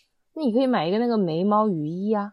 对对对，就是一种什么雨衣，就是它就眉毛定妆产品，让它更牢固的定在你的眉毛上。它像一个透明胶一样，只是它是液体的，然后涂上去之后，它就会成膜。就让你流汗那些东西，它有一个膜状的东西嘛，然后它就不那么容易掉。嗯，那这卸妆能卸掉吗？会可以。哦，对。如果有一个科技上非常非常非常就是畅想外未来科技进化之后，驴子想要获得一个什么样的彩妆产品？乍一想，我有点不太记得，但我曾经绝对就是有过一个这样的想法，就是。它能，它能瞬间去。我希望有一个可以，就是我坐在那里，然后他给我化妆的这样的，我只要把彩妆产品放进去，然后他就可以给我弄出来的那样的一个机器。想要一个就是往脸上一抹，然后它就可以跟我的肤色融合，哦，产生一个非常完美底妆的东西。就那我觉得很，我觉得类似于会跟温，嗯，就是现在有的唇润唇膏可以根据你。温度还有你嘴唇原来的颜色调整，嗯嗯，我希望这个粉底液可以跟我的肤色调整。不不，但我觉得你这个是未来可期的，因为现在很多粉底液的，就是它在主打这个叫什么智能之类的，就是会根据你的肤质情况去调整它的质地，调整它的这个程，就是控油或者是保湿的程度的一个这样的，或者是应对外界环境的一个反馈的这样的一种，就是相当于第二层皮。我觉得很多粉底液都在主打这个科技，只是说可能噱头的成分更大一些。但我觉得这个东西是可以期待的，应该是会有突破的。这就说明我比较在意底妆的那个干净程度，而不太在意眼妆，也不太在意那其他的部分。嗯嗯嗯，对，或者说底妆对我来说是一个难点。哦，就是我之前真的是可能更重视彩妆嘛，就是按小定那个彩妆，就是我更重视颜色，脸上的颜色。但是后来我发现底妆很重要，之后我去年就对口红和眼影的这种兴趣锐减，但是我就开始疯狂的试各种底妆。但是底妆有一点就是有可能很不合适，然后就真的是在浪费钱。但是像口红、眼影就再不合适，可能也能用。但底妆如果真的很跟你不契合的话，真的是个很糟糕的，而且是还不如不画的那一种，就是它会给你减分，所以我就会去选取那种淘宝有很多店铺是做分装的，就我就买了很多各种我感兴趣的粉底液的小装，它只有零点五克或是零点零五克之类的，就只能用一次左右，一到两次的。然后我就把那些分装买回来，当然那那个分装如果按正常比例来算，肯定比正装还贵，但是平均下来可能那样一个分装也就几块钱，或者贵一点的十来块钱。我就觉得我能够体验一次，然后我根据这一次的体验和它带妆的情况和与我契合的程度，我会决定是否购入正装。然后我就发现这样的情况使我避免了踩雷，而且就买到了一些挺适合我的东西，这也算是我的一个小的技巧。就我想到的，就我觉得你也可以这样，就是就会有跟你很契合的产品，但是确实需要大量的尝试。对，我在空气中给你比了个赞。哦，我觉得就是彩妆产品其实跟那个嗯家庭维修工具还有家庭药品是一样，非常适合大家熟人之间。嗯嗯嗯嗯嗯嗯，共享同同一个或者一起团购。嗯嗯，是的。那但是我没有这样的朋友，真的太可怜。我觉得，我觉得我身边的朋友都好素净。你们两个可以 互通有无。可以，我我可以把我的粉底液有的给你拍一个，然后如果我们色号契合的情况下，我可以都给你做好分装，然后寄给你，因为我真的是用不完。啊，开心！我我也可以，我我我还有一些大盘的。腮红还有，但是但是腮红和眼影，你要我去把它抠一坨出来，我就有点舍不得，因为我很重视它的那个完整度。但是有一些盘子，我可以寄给你用一段时间，然后你再给我寄回来，就不用我去把它切割，你这样也可以。然后我我觉得我买眼影，对对对，所以就是嗯，所以闺蜜群体之中这种东西就是非常适合大家一起买一买。嗯，是的。而且我现在一个很就是这个消费习惯，就是我真的不会再去买大盘子了。大盘子的眼影，我也不算买的很多，但是曾经因为风很大的时候，有时候还是会买一些。但是我觉得真的不实用。到现在我真的几乎不会去买大盘子，超过四色的。大盘子有多大？就我觉得超过四色、超过五色的都算大眼影盘了。当然还有十几色的。或者三十几、四十几、五十几都有，但那种我就根本就不实用，我就不会去把它们拿起来。我到日常就是还是会拿出那些小的，已经给我配好颜色的。就我觉得那那种对于我来说现在是一种浪费，就是我是真的不会去买大的眼影盘。我觉得这个很就比较鸡肋。你让我想起了美术美术课上的那种油画棒。就是三十三十五色、三十六色、四十二色，因为因为其实如果这个盘子有十几色、二十几色的话，你平常拿出来上妆的时候，你得先自己在脑中配色，嗯，你得选出大概三四个颜色，然后自己在脑中配色，对，然后你还要冒一个风险，就是这个没配好，你配好 的色。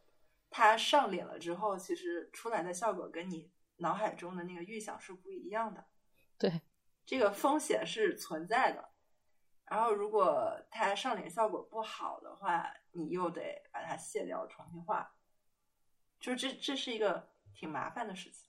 而且，十几一盘十二色的眼影盘，你可能到最后会发现，你只用五个色，几个颜色，对。对对，其实有那么一半的颜色是你很少会用，就你买一年，可能有一半的颜色只用了一两次，或者根本没有摸过它。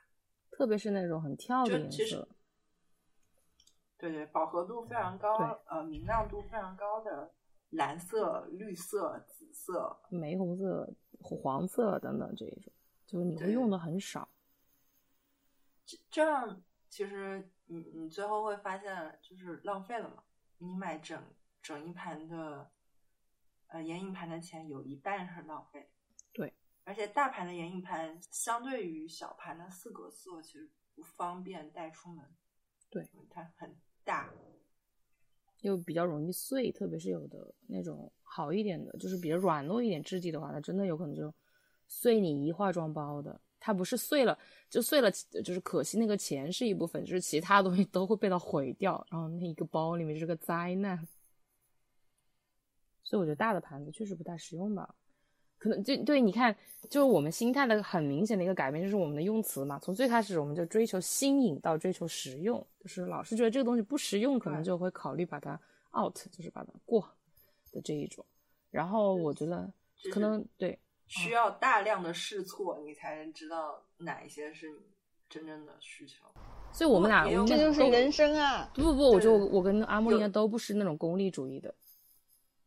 就是我们会更重视过程，而不是结果。像如果只重视结果的那些人的话，他真的会就是会挑那种经济适用色或者经济适用盘，就会找那种绝对安全区域的东西去买。但是我们就是会满足自己好奇心之后，然后恢复理性，才会有一个总结和升华。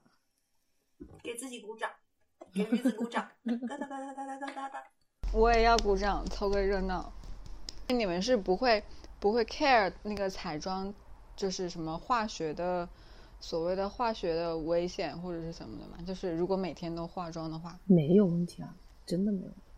我觉得只只要是正牌大厂的，一般来说就是它的产品合格度应该是没有问题，就各方面都用好的嘛。比如说你你从哦，所以我觉得护肤品和底妆真的很重要，这这也是底妆真的不要用那种三无产品的原因，因为它直接就是。最大面积的接触你的皮肤，你像眼妆那些，它可能只是一个部分嘛，但是底妆真的是长时间跟你的皮肤接触，所以我能明确感知，就是这个是一分钱一分货的。你像眼影，哦，这可以就聊到下一个话，就是平替的这个话题。那是什么？就平价替代，因为有贵的嘛。哦哦哦哦哦。然后就会有平价替代贵替。对。它有贵替吗？有贵替的说法。就是一般来默认的，就是那些大的品牌，它出的产品，它的质量会更好，然后颜色可能呃不不一定是颜色更好，就是它它质量和质感会更好，但是它的价钱会相应的更高嘛。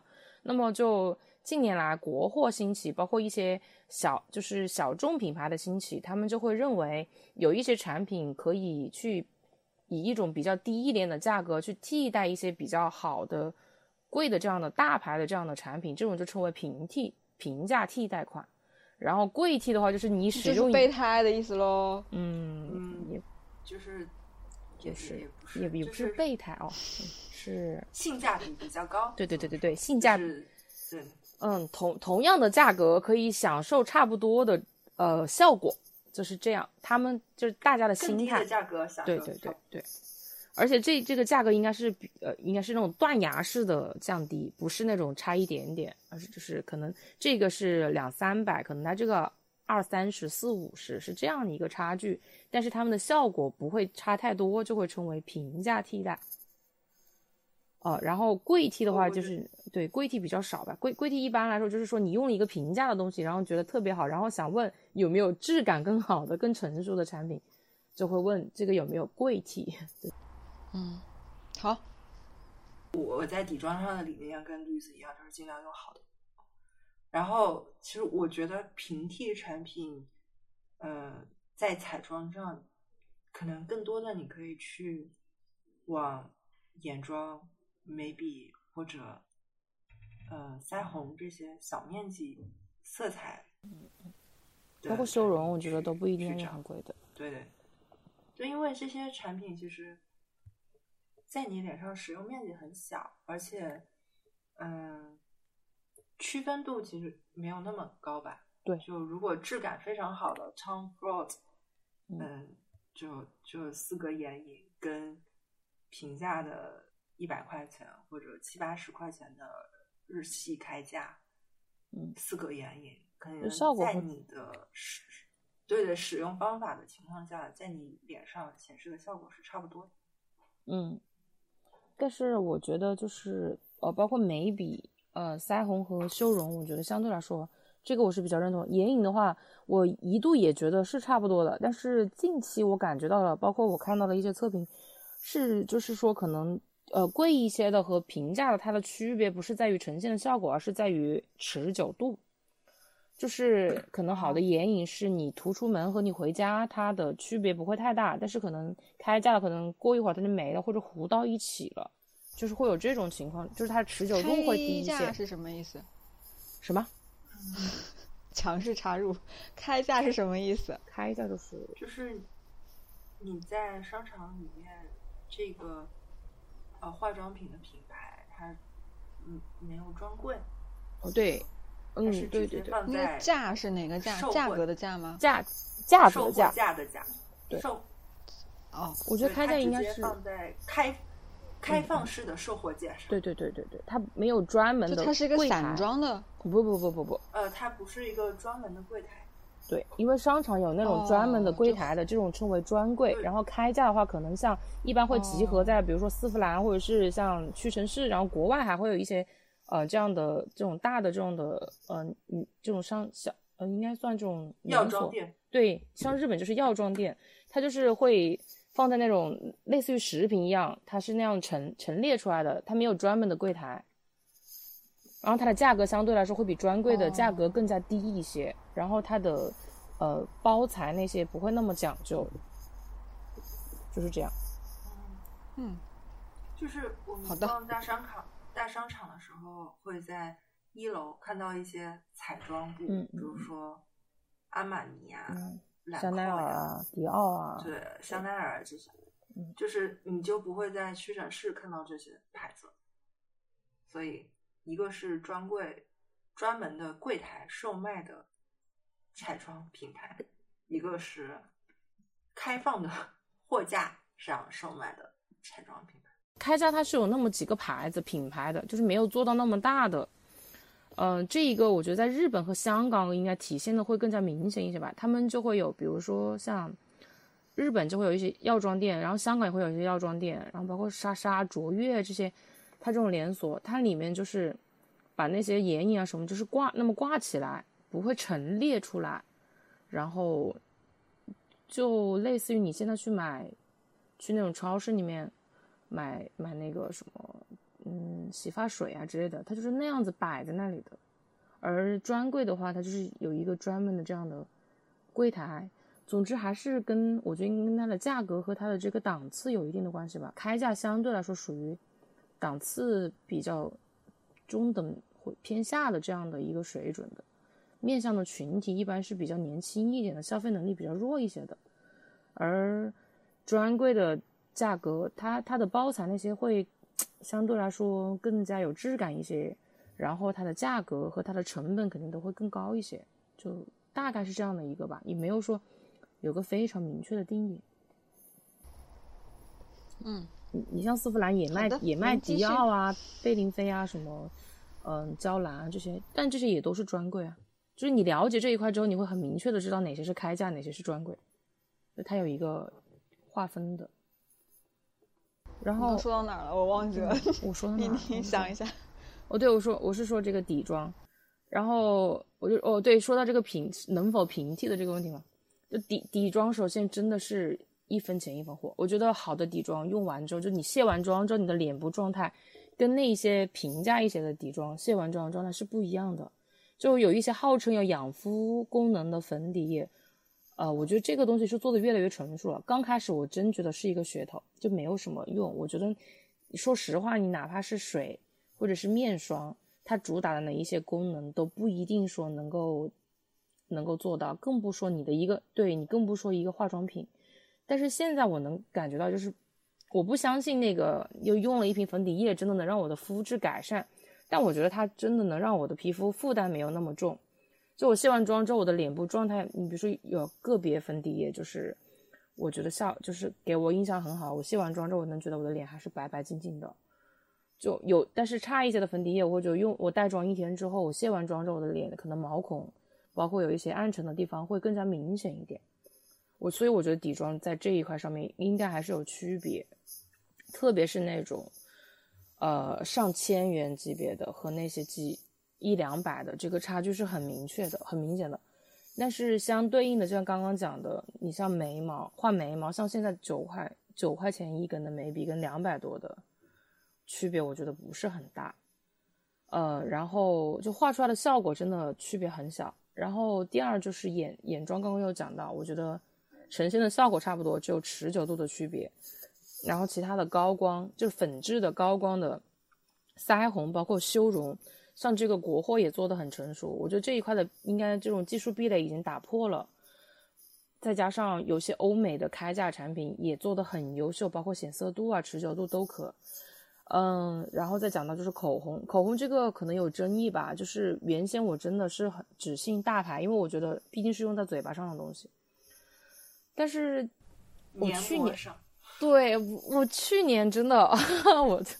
我昨天在跟我，这半年我在跟我朋友说，我说真的，我用到了那种二三十块钱特别好的，而且就是在一一百多支口红，在我有一百可能四五十支这种情况下，我去年大概下半年开始，自从买了那个三十几块钱的那个，我真的每一次手就情不自禁的去摸那一个，然后就用那一个，我觉得真的很好用，就是可能它的颜色做的很好吧，就但但是你说真。就我觉得口红这个东西的区别也不是很大，但是有些口红可能质地不太好的话，会很容易拔干。但是做出来的颜色效果，我觉得区别真的不大了。除非有一些大牌，它确实掌握了一些颜色的特殊调和比例，是别的品牌调不出来的。就是哪怕是平替，只能看上去相似，但是那个质感不一样，呈现出来效果，我觉得是有区别。但是可能直男也看不出来，或者就是比较不在乎这一块的女性可能也看不出来。但是，呃，在乎这一块的能看出来以外，其他我觉得口红这一块的壁垒也不是很明确了，就是只是看你是否在乎这个原材料的问题。就是从我这里举个例子，就是什么意思？拔干就是会让嘴巴起皮呀，很干啊，有唇纹啊，就很干燥，你嘴巴干。就就只有我以为涂了口红就会这样子呢。嗯，其实有的牌子。这一块后续拔干，大牌也会出现这种情况，就前面做好滋润的打底就可以了。只是差一点的品牌，可能也是涉及到持久度和后续的这个问题。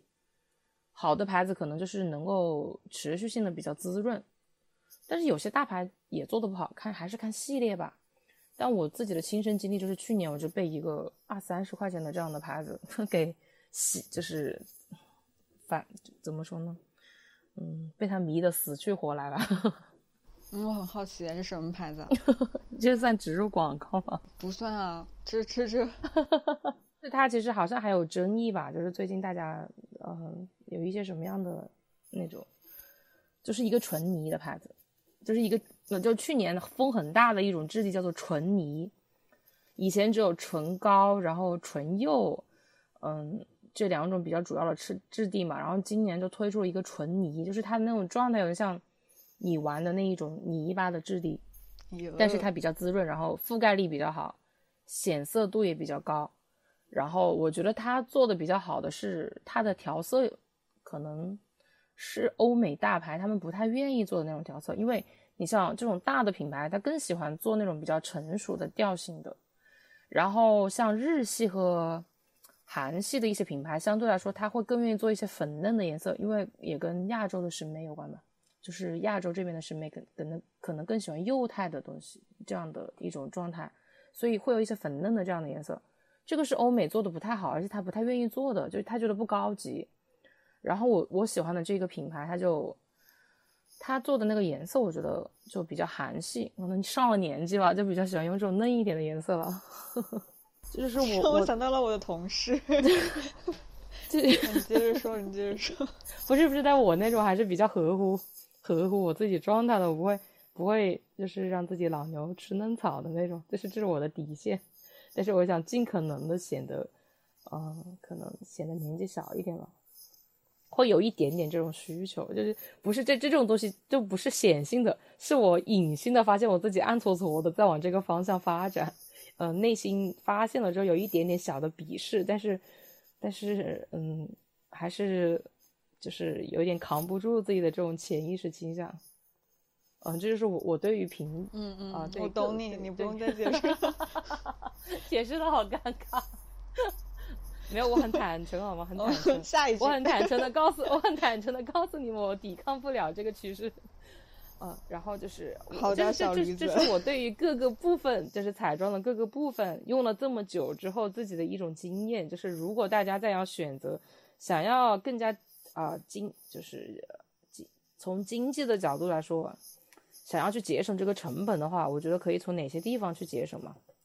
然后有些地方是不能省的，我觉得那我还是觉得就就不能省。如果说就是大家曾经说过，如果说就只有十块钱你花在彩妆上，你会怎么样去分布这个比例？我觉得，我觉得底妆可能要占到七块到八块吧，剩余的钱才是可能百分之十，哦不，百分之二三十是花在其他的部分。这是这是我自己的一个看法，也是。呃，我我自己比较喜欢的一些博主的看法，就是现在彩妆产品是就是可以互相替代的。比如说你如果嗯，就只有一边口红的话，你可以用它对完成全妆，然后做腮红，然后再完成眼眼影，甚至也它其实是一个对对对，它就是一个有颜色的膏状产品，不需要被消费主义商家的包装所裹挟。我们都是被消费主义伤害过的，被割过韭菜的。品牌会告诉你，就是每一个部位、每一种功能，你要单独买一个产品，其实是不一定的。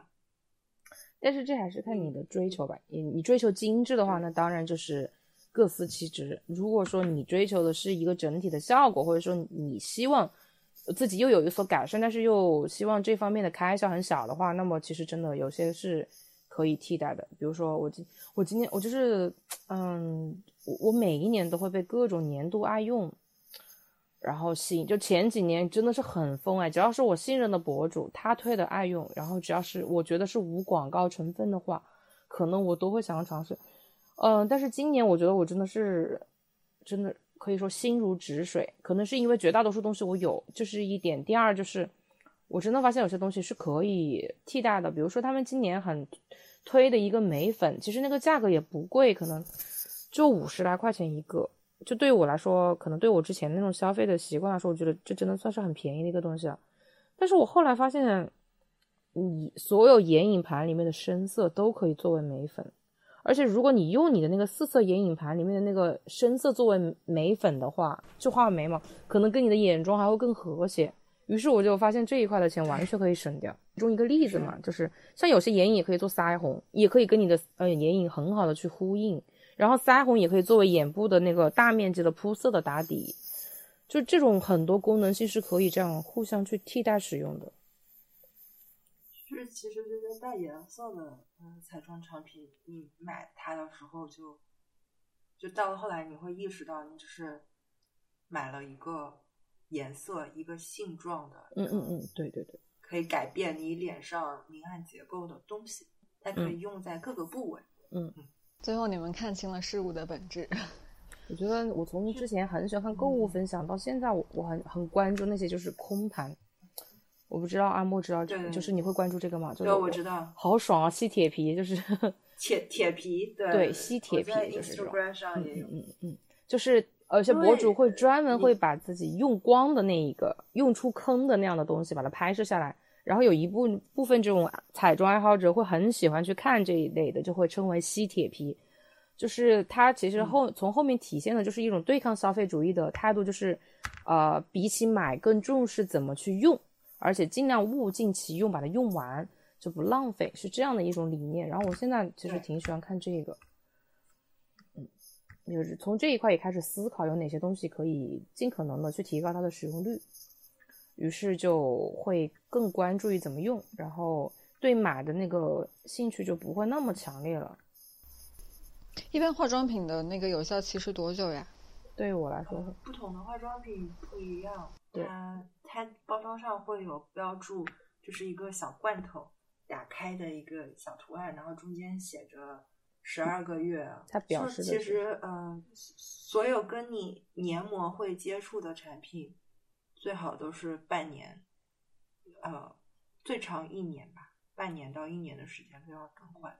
比如说眼线，口红，嗯，口红，对，所有跟你的驴子，对，那驴子你你问我了，对，我我去，你是一种幸灾乐祸的前应该是应该是应该是大前年的时候，你送了我生日的时候，你送了我一支口红，对吧？那那个肯定不能用了，我只用了一次，还是就是尝尝试着就是看是什么样子的，就是涂上去之后，那那支肯定过期了。哦，我稍微研究过这个，我发现啊，唇釉哎，就是阿玛尼的唇釉，它真的久一些，它有二十四个月，然后它它是二十四 m 哎，对，它是显示它那个下面贴的是二十四 m，就是红管红管系列，我发现会这个情况，对，就是对它很持，就是时间很长，对不对？然后其他的可能一般都是十二吧，十二 m，就打开之后口红是一年，然后其实柜姐会推荐你半年内把它用完。但是我觉得每你像粉质的话，它一般会是五年，默认是五年，然后国内要求是三年，这是我了解到的。但是我觉得粉质的东西，说实话吧，在我这里粉质是，只要它没有长霉，它就等于没有过期。然后口红的话，我会宽限一点年限吧，就是三年我肯定会丢。然后不管用成什么程度，然后嗯，我会判断一下它是否就是两年内我会判断一下它是否变质，一年内我是肯定不会考虑这个问题。但是就我我我们买口红看它变没变质啊？有气味，嗯有些口红它会它会长，嗯，就是长霉、性状长会改长霜变，对，或者它会气味最最明显，我觉得会有气味上的改变，包括你涂的时候它那个质地会改变，然后有的时候颜色也会改变，就是如果变质了的话，就是我能明确的感知到唇。釉的话，它还有可能分层分离。对对对对，是的，对。但是最保险的就是你所有的东西买的时候给它贴一个时间是吗？做一张，对，做做一个表格，或者在上面，如果你不介意美观的话，在上面贴一个小标签，你的开封日期。我有一个 Excel 表格，然后 上面就是我我现在所有美妆和护肤品的囤货和在用表，然后就有开封时间、使用完的时间，然后囤货数量。对，以前有人有人这样建议我做但是我我比较懒。那个容量单，然后单容量的单价，哦，单容量的价格，哇，开封日！期、用完日期、使用时长。那你会给他们进行数据数据分析吗？就是哪种 哪种你复购最多，或者是哪种你开封之后用的时间最久，或者是最短这种分析？我现在会就是会看到有些东西，我其实买了之后是没有办法用完的。嗯嗯嗯，然后很多东西是没有办法用完的，然后这种东西你其实不需要囤货，就对吧？以前我我会有非常非常焦虑的那种感觉，就是所有在打折的时候，嗯，大嗯促的时候或者嗯你嗯嗯，就是这个东西用的剩一半，你就就非常想要再买下一个。对，但是做了表格之后，你会发现这个东西你永远无法在保质期内用完。比如说，呃，我的腮红，哦，对，腮红腮红，我的一些修容饼，永远无法在保质期内，就是你把它空盘，按我的用量、是不可能的。我觉得修容可能稍微好一点。你说还有一种，我觉得最难空的是高光，我是就是已经坚决不允许自己再买高光了。天呐，再美的我都觉得，首先那个东西真的用量很少很少，而且必须在你皮肤状态很好，特别我是说那种带闪的高光，就是哑光的可能用的我还是用的挺快的，就是用的挺多的。但是那种带闪的，我天呐，就是你很少用的，而且在皮肤状态要很好的时候才能用，否则就是一个灾难。我觉得那个东西真的就是我吃都吃不完。对，就是我想看照片哎，就是什什么叫带闪的高光？就是有些高光，它里面会有一些亮片或者呃，亮片，对，对小的细碎的我在细碎像那种水光波光粼粼的，或者金闪就不一样的。它的关键词应该是什么？如果我要搜索的话，带闪的高光，你就叫高光，就高光，嗯，你就高光，然后嗯，或者就加两个字带闪的，你就 Google 一下，哦就会有各种图片。高光带闪。好，你们继续。我就发现高光是真的用不完，就是这个。但是消耗的最快的肯定是粉底液和眉笔和眼线笔，其他的好像都不是特别快。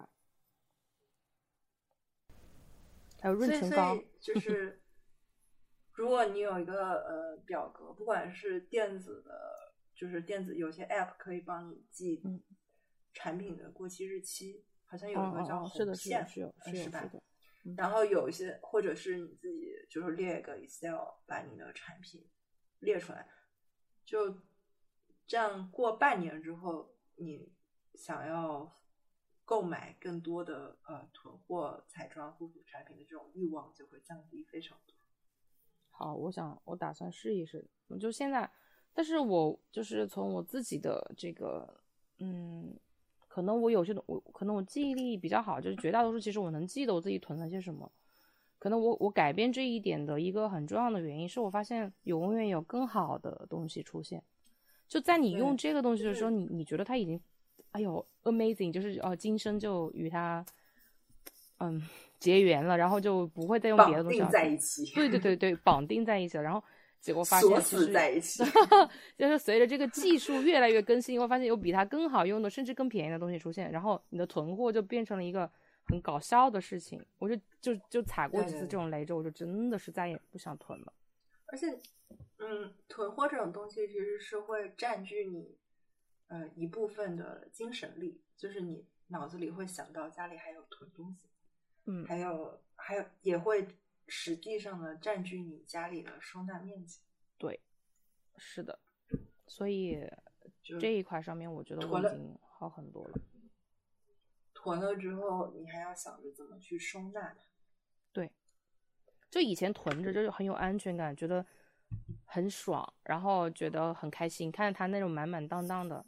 但是现在会发现，就是呃，这是一种并不精简的方式。然后，嗯，当就是它可能只有你买回来那一那一段时间有一个快感，特别是当你有了新欢之后，这个旧爱如何处理，就 是一个很尴尬的事情。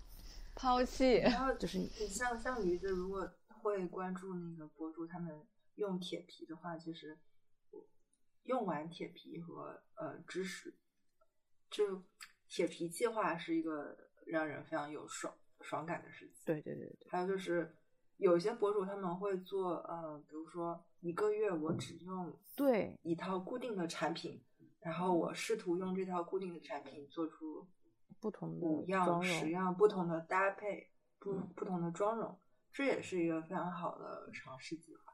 但是我我觉得我嗯没办法，我就特别花心，就是我上班通勤可以只用那几样，但是如果只要我出去玩，我觉得这一这一次的妆我一定跟上一次不一样，我就想雨露均沾。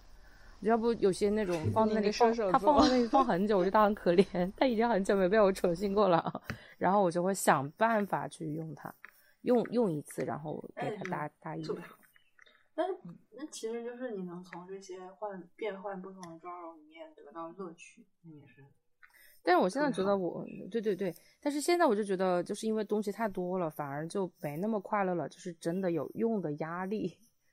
我以前没有这种压，力我以前，嗯，就是会因为因为他们，的能量。嗯嗯嗯，是的，坤弟是不是还在搜带闪的高光？我刚看到那个高光了，我看到了。你你四月份不是你四五月呃不是你五五一什么回来的时候给你看嘛？就我各种颜色的几乎都有一种，你就会知道什么是带闪的高光，是我觉得那是最鸡肋的东西。我现在已经知道了，就是你呃，阿莫，你会经常用那种带闪的高光在脸上吗？我现在是用哑光的高光。对，就是我我之前有带闪，就是呃，但不是那种钻闪，就是有一点水光、水光感就是的。Mac Mac 呃 Mac 的生姜啊这种类似的这种是吗？还有那个 Bobbi Brown 的那个，但但是我的肤色不是那么白皙的，我是大概黄三白和黄二白之间，所以而且我有有一些暗沉，还有一部分黑眼圈，我自己黄三白和黄二白是你们的暗号吗？脸上有一块带闪的光泽的话，就会显得有点脏。嗯嗯嗯嗯嗯。哦，我懂。所以所以用呃哑光的高光就会显得妆面更干净。黄三白和黄二白是你们的暗号。但是如果你的鼻梁上用一块带闪的高光，会非常的奇怪吧？特别是出油之后，无法像对对对，无法像美妆博主一样达到那种，就他们觉得鼻梁突然出现的那种感觉。在日常，我看自己鼻梁上有一块非常明显的亮光，我会觉得这很油。他们的那个可能是上镜更好看一些，再加上美妆博主的皮肤真的会细腻很多，而那种带闪的高光真的特别的显毛孔，就显得更粗糙，就让你的那个质感，就是可能我们现在会更追求妆容的质感，而非颜色和那种嗯突出程度。就是希望你的这个是呈现出来的状态是比较高级的，而不仅是吸引眼球的，可能是这个的需求也有改变。所以快递听我们聊了现在两个小时之后，会还是懵两个小时化妆吗？并没有，我觉得好麻烦。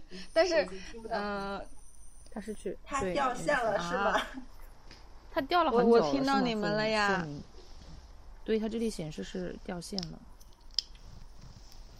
喂，那他能听到到我们在跟他说他掉线了吗？喂，我发个消息给他，他说快掉线了。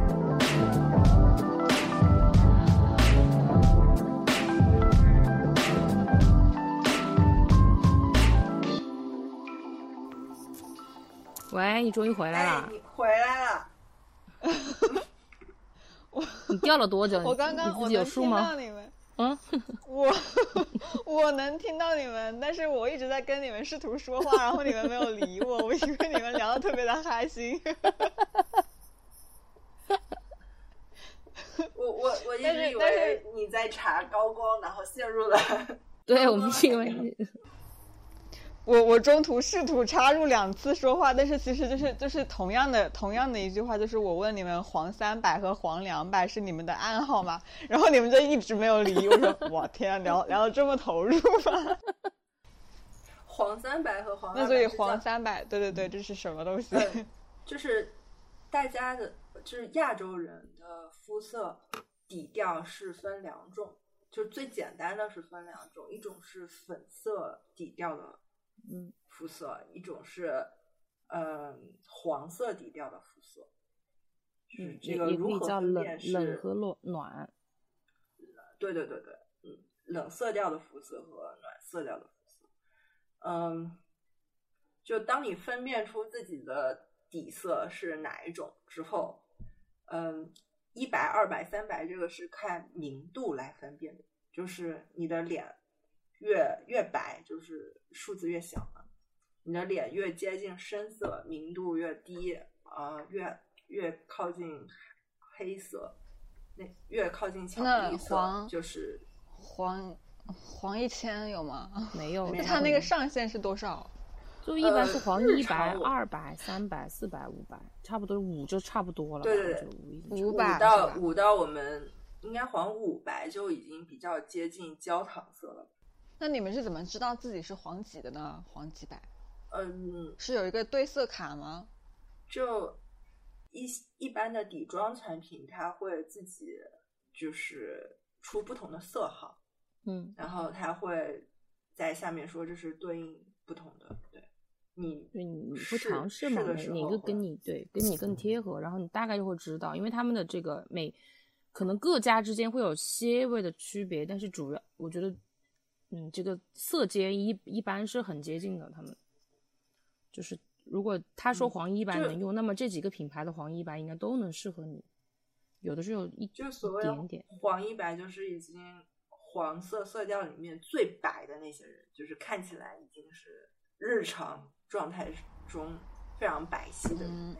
嗯，那那如果我要知道自己是黄几，我应该去专柜，然后让柜姐帮我试试，就是对比各种不同的色号，对对对对，你最好去试一次。粉柜姐，呃，他们的粉调的，就是底妆产品，还有黄调的底妆产品，都在自己的手臂上试一下。脸跟脖子的交接处是脸和脖子下颌的那个，对对对对，那个地方是最好试的。觉得试色号其实也挺麻烦的，这就是我刚刚前面说，如果有一个科技彩妆产品，我希望它可以自动贴合我的肤色。